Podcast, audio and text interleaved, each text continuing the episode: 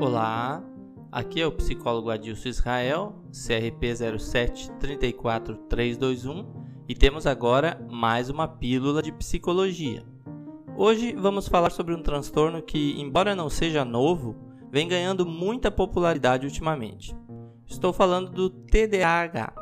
Sim, muitos pensam que esse é um transtorno da modernidade, da tecnologia, mas a verdade é que o TDAH já está presente na literatura há mais de 100 anos. Vale observar que, mesmo chamado por outros nomes, referia-se à mesma condição de desatenção, impulsividade e hiperatividade. O nome atual TDAH vem da sigla de Transtorno do Déficit de Atenção e Hiperatividade.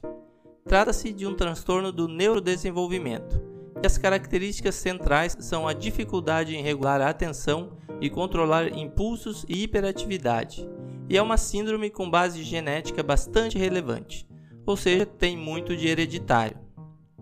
Uma vez que o TDAH é uma condição neurocomportamental, não há cura, e a maioria das pessoas não supera.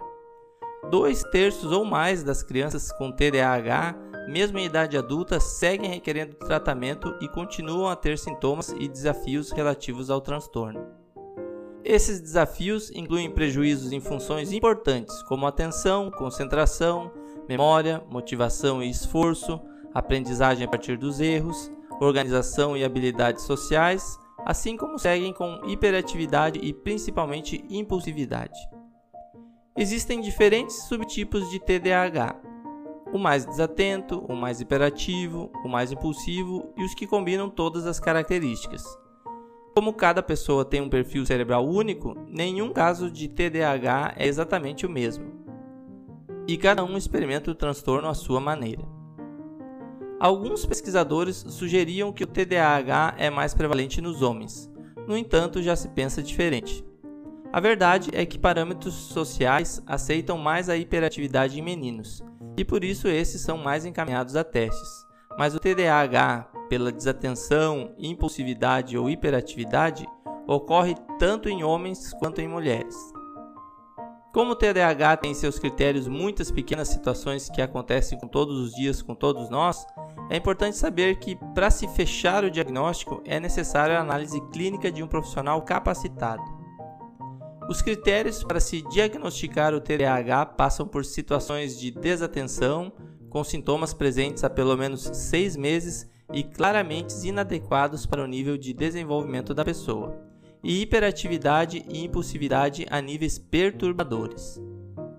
É importante alertar que, enquanto algumas pessoas relutam e negam diagnósticos, principalmente referentes a seus filhos, por outro lado, alguns se sentem mais aliviados quando encontram um nome para o seu problema.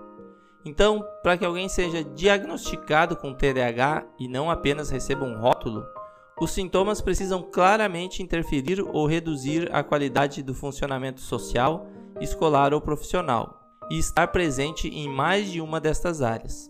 Se não for assim, o problema está relacionado apenas ao social, apenas ao profissional ou apenas ao ambiente escolar, e não se trata de um TDAH. Ainda assim, é positivo estar atento para as questões que envolvem o transtorno, e ao se confirmar o TDAH, o tratamento e acompanhamento deve ser no sentido de ajudar a reduzir os sintomas, melhorar o funcionamento e a qualidade de vida da pessoa. Abraço e até a próxima Pílula de Psicologia.